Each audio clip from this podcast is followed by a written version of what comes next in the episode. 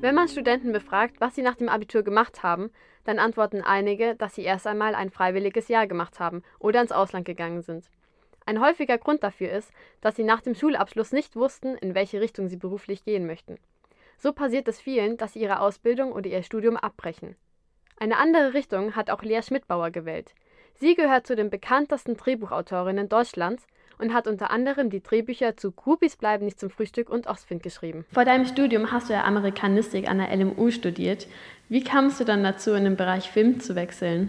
Ja, das Amerikanistikstudium, das habe ich mir halt so überlegt, ähm, weil ich schon Amerika-affin bin. Also mein Humor, würde ich sagen, ist sehr auf den amerikanischen Humor geeicht. Und ich war ja auch ein Austauschjahr in Amerika und dann habe ich irgendwie gedacht, das würde ich da alles wiederfinden.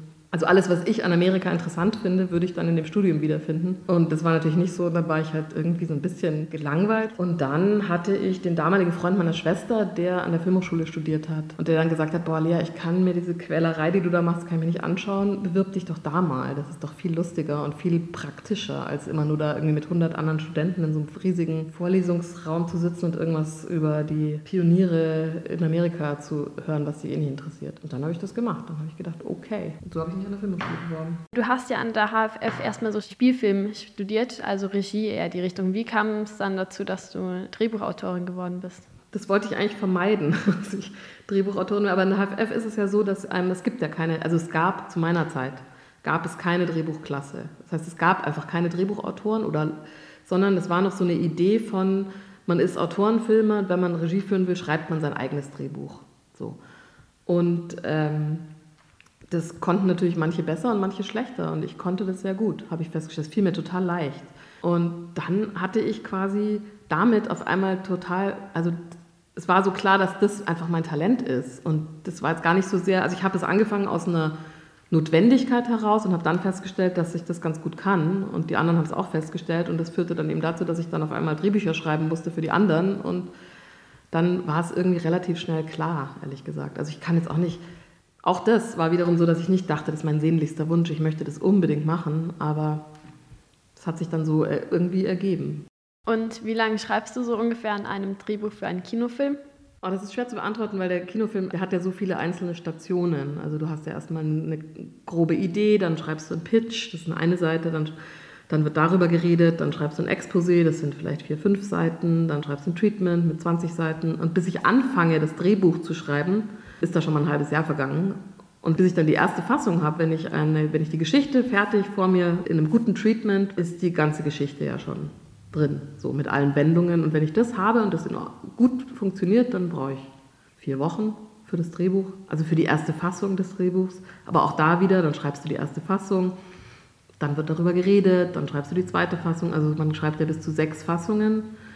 Und das sind bis zu, will ich mal sagen, zehn Leute involviert, die da alle ihren Senf dazugeben.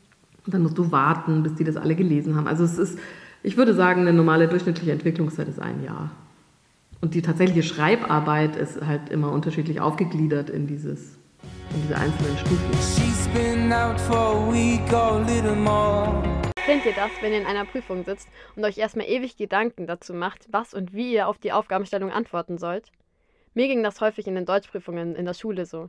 Ich saß vor der Aufgabenstellung und habe erstmal eine halbe Stunde darüber nachgedacht, wie ich meinen Aufsatz beginnen soll.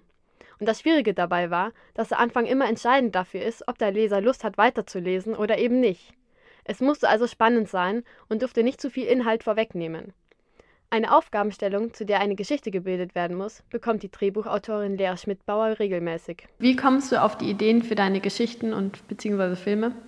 In vielen Fällen komme gar nicht ich auf die Idee, sondern es ist eine, ein Produzent hat eine Idee oder das, was er für eine Idee hält, ist dann oftmals nur ein, ein Bild oder so. Also ich meine, wenn man jetzt sagen will, zu Ostwind die Idee war, wir hätten gerne einen Pferdefilm, die hatte nicht ich die Idee, die hatte der Produzent. Aber das ist eigentlich keine Idee, das ist ja eine Art von Wunsch. Und dann überlege ich mir halt ausgehend von diesem Wunsch oder diesem Auftrag, wie würde ich da was und das kann ich nicht sagen, wie komme ich auf die Idee? Ich lieg halt, ich laufe rum und dann fällt mir was ein. Also das ist, oder ich sehe irgendwas oder ich erinnere mich an irgendwas. Das ist kein Prozess, den ich jetzt gut beschreiben könnte. Inspirieren dich auch andere Filme? Total. Alle, also alles, was du je gesehen und gelesen hast, inspiriert einen irgendwie, weil das wird ja abgespeichert. Ich bin auch oft überrascht. Also wenn ich zum Beispiel einen Film sehe, den ich selber geschrieben habe, dann merke ich erst, wenn ich den Film sehe, denke ich mir, oh wow, das ist aber da und daher.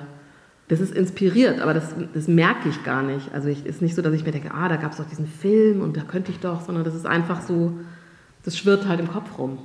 Und wo schreibst du meistens deine Bücher? Bist du zu Hause oder im Büro oder irgendwo unterwegs? Also ich habe, als ich angefangen habe, hatte ich so die Vorstellung, dass man sich immer in so eine Stimmung begeben muss und man muss irgendwie aufs Meer blicken oder irgend sowas bisschen Pathetisches braucht. Aber dann habe ich irgendwann schnell festgestellt, dass das halt nicht geht mit einem normalen, also wenn man das als ernsthafte Arbeit begreift, tut man sich einen Gefallen, wenn man das auch so handhabt und halt um 9 Uhr morgens ins Büro geht und das wieder verlässt ähm, um 5 oder so und in dieser Zeit halt so viel schreibt, wie man irgendwie hinkriegt. Und die einzige Ausnahme dazu sind meine Romane, also die Ostwind-Romane, weil die, da fahre ich immer im Sommer, weil die werden immer im Sommer geschrieben, wenn halt alle Sommerferien haben und dann fahre ich aufs Land und bin da zwei Monate und schreibe das über den Tag verteilt. Weil das ist auch sehr viel anstrengender als ein Drehbuch, deshalb habe ich mir das so angewöhnt.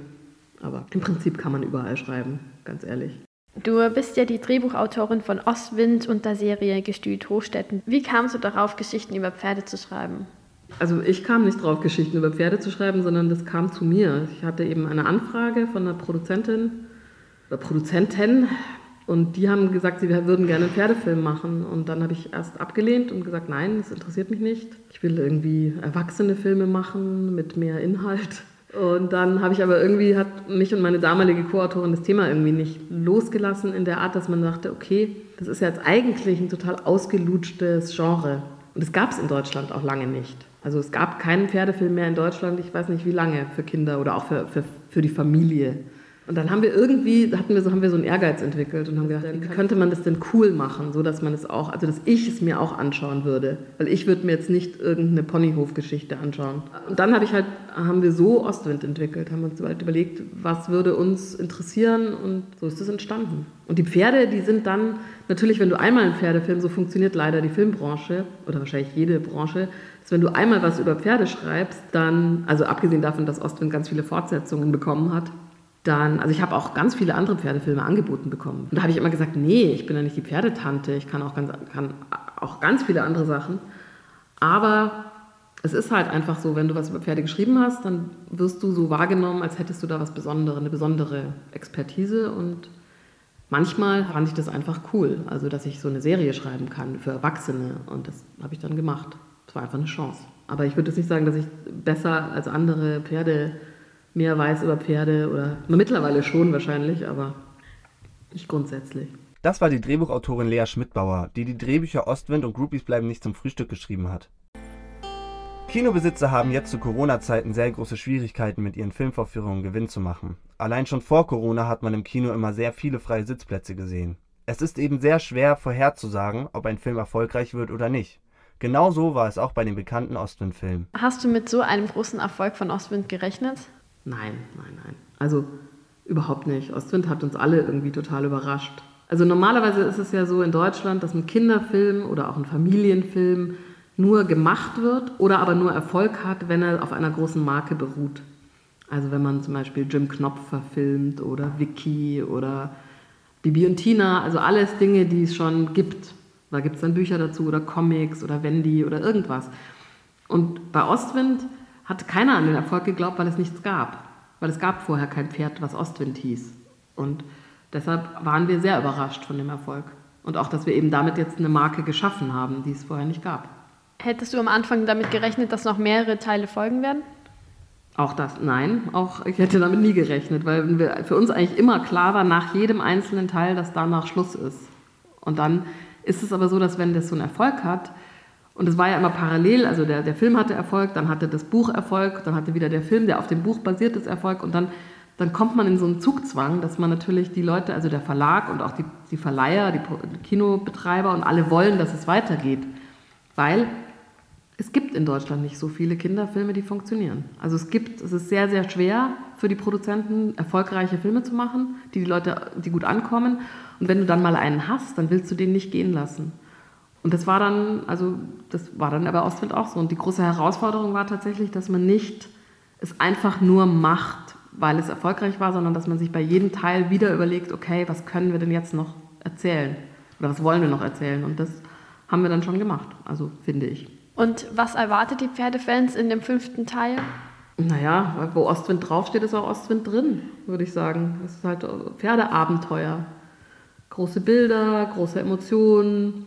Also es ist jetzt nicht, äh, hm, ich würde sagen, der, hat, der fünfte Teil hat jetzt mehr Story als, als zum Beispiel als viele Teile davor. Also es ist jetzt nicht nur so eine emotionale Geschichte mit irgendwie, oh je, mein Pferd, sondern es hat wirklich auch eine Abenteuergeschichte und ein bisschen so ein Krimi. Und es hat schon vieles, also es hat viele ähm, Elemente aus den Filmen davor. Und ich finde, es, ist, es schlägt eine ganz schöne Brücke zwischen Mika und Ari, die sich da irgendwie finden und gemein, also eine, quasi einen Weg finden, wie sie gemeinsam mit diesem, mit diesem Pferd irgendwie in die Zukunft gehen können. Hast du zum Schluss noch Tipps für ein gutes Drehbuch oder einen guten Film für junge Filmemacher? Das erste Gebot ist, dass man niemanden langweilen darf. Und jeder weiß ja, wenn mir jemand einen Witz erzählt, dann muss der Witz eine Pointe haben, sonst lache ich nicht. Es geht jetzt nicht, und es gilt nicht nur für Comedy, es gilt einfach auch so. Es muss irgendwie halt eine, eine Geschichte sein. Es kann nicht nur irgendwie Szenen oder oder coole Momente aneinandergereiht oder so, sondern es muss, es muss einfach eine Geschichte sein. Die kann total klein sein, aber sie muss einen Anfang haben, ein Ende und einen Mittelteil, in dem man die Leute nicht verliert. Und ich glaube, am besten fängt man von was Kleinem an. Also ich finde jetzt, wenn, jetzt, wenn ich jetzt irgendwelche 18-Jährigen, die dann über, weiß nicht, alte Leute schreiben, die irgendwie auf den Tod warten, dann, weil das halt irgendwie dramatisch ist, dann denke ich mir immer so, die wissen davon gar nichts. Also ich finde immer, man sollte schon so ein bisschen bei seinem Horizont bleiben. Oder sich, oder sich halt auch was Wildes ausdenken, aber man sollte schon versuchen, authentisch zu bleiben, so bei sich. Das ist der Tipp. Wenn ihr die Tipps umsetzen wollt, könnt ihr übrigens auch bei uns eigene Filme machen. Wir, die Jugendredaktion Dein Live, machen unterschiedlichste Projekte von Radio über Video bis hin zu Filmen. Wenn ihr also zwischen 14 und 26 Jahre alt seid, könnt ihr gerne bei uns mitmachen und eure Ideen umsetzen. Schreibt einfach eine E-Mail an hallo@deinlive.net und vielleicht moderiert ihr schon die nächste Sendung auf M945. Oder ihr veröffentlicht ein Video auf unserem YouTube-Kanal.